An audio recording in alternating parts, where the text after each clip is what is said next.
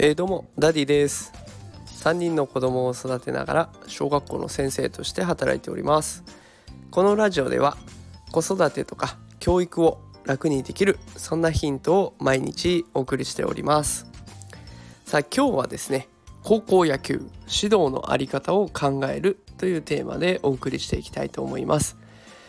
さあお盆休みがねスタートしている方多いんじゃないでしょうかね。でこうお盆休みになると高校野球を思い出すなんていう方もいらっしゃるんじゃないでしょうか。ね、高校野球甲子園を見てであた夜になったら熱湯甲子園があってとかっていうね、まあ、夏の風物詩といったところですけれども、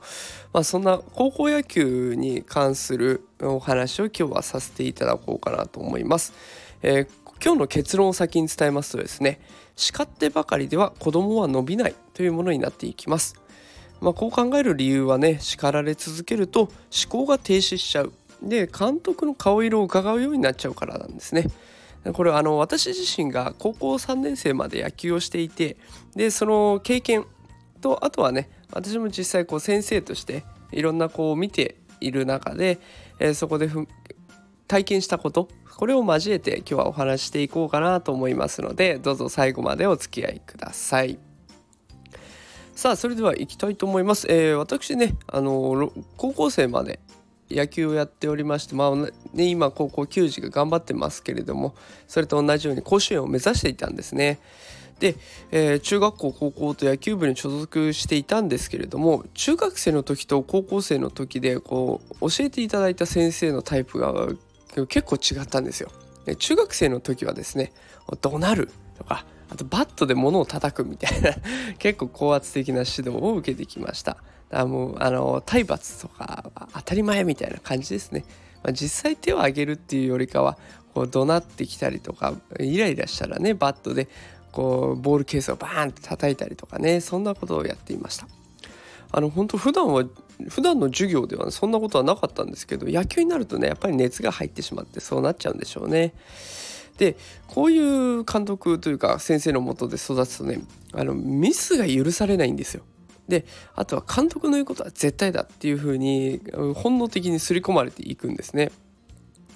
でそうするとこの監督の顔色を伺いながらどういうことを求めているかなとか今こういう指示を出したけどそこにはどんな願いが込められてるのかなっていうものを考えるようになったりとかそれを達成しないとダメだしないと叱られるっていう風にビクビクしちゃうんですねだから中学校の時はこう野球をやっていて楽しいっていうよりも叱られないようにどうしようっていう方がメインだったような気がしますでそれが高校生に上がるとね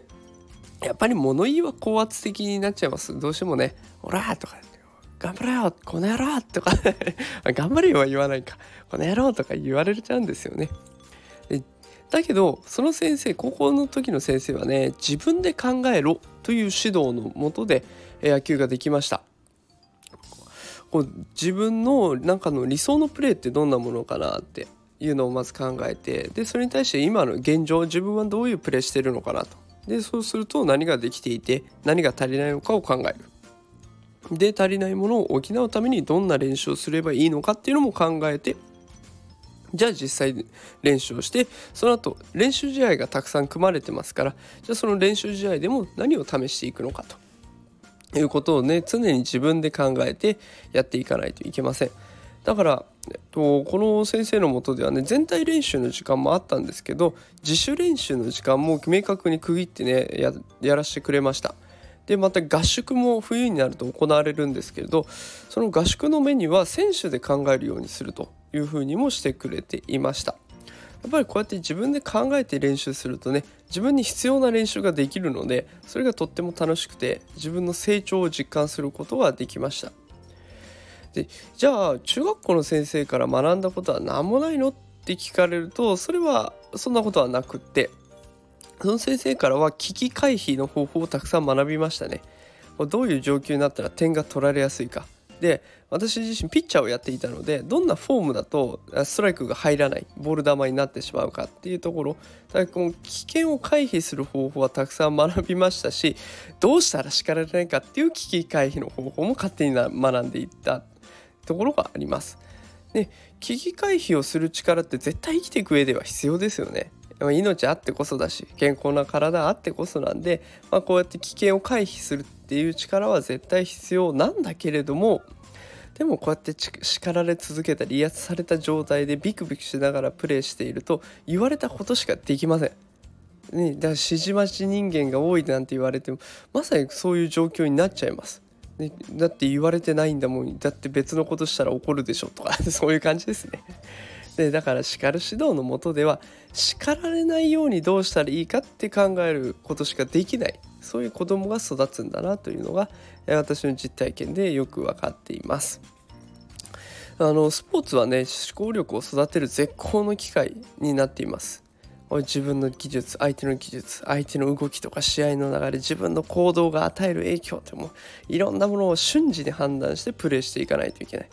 こんなに頭を使うことって日常生活ではあんまりないはずなんですよ。であの朝起きて歯磨いて顔洗ってご飯食べてとかっていうルーティンがありますからねそんなにこう頭を使うことなんてないんだけれどもこのせっかくスポーツに取り組むんだったら思考力を育てたいなと思うわけです。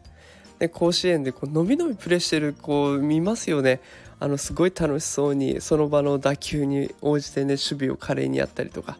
ものすごい打球を飛ばしたりとかね。すごく楽しそうにやっています。きっとねたくさん考える練習を積んできたんだろうなっていうのは見ただけで分かります。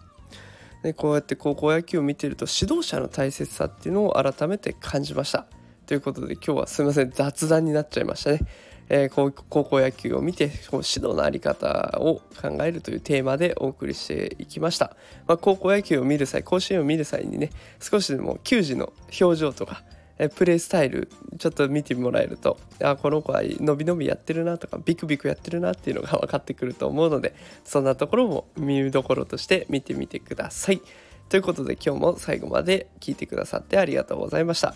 また明日も放送したいと思います。また明日会いましょう。さようなら。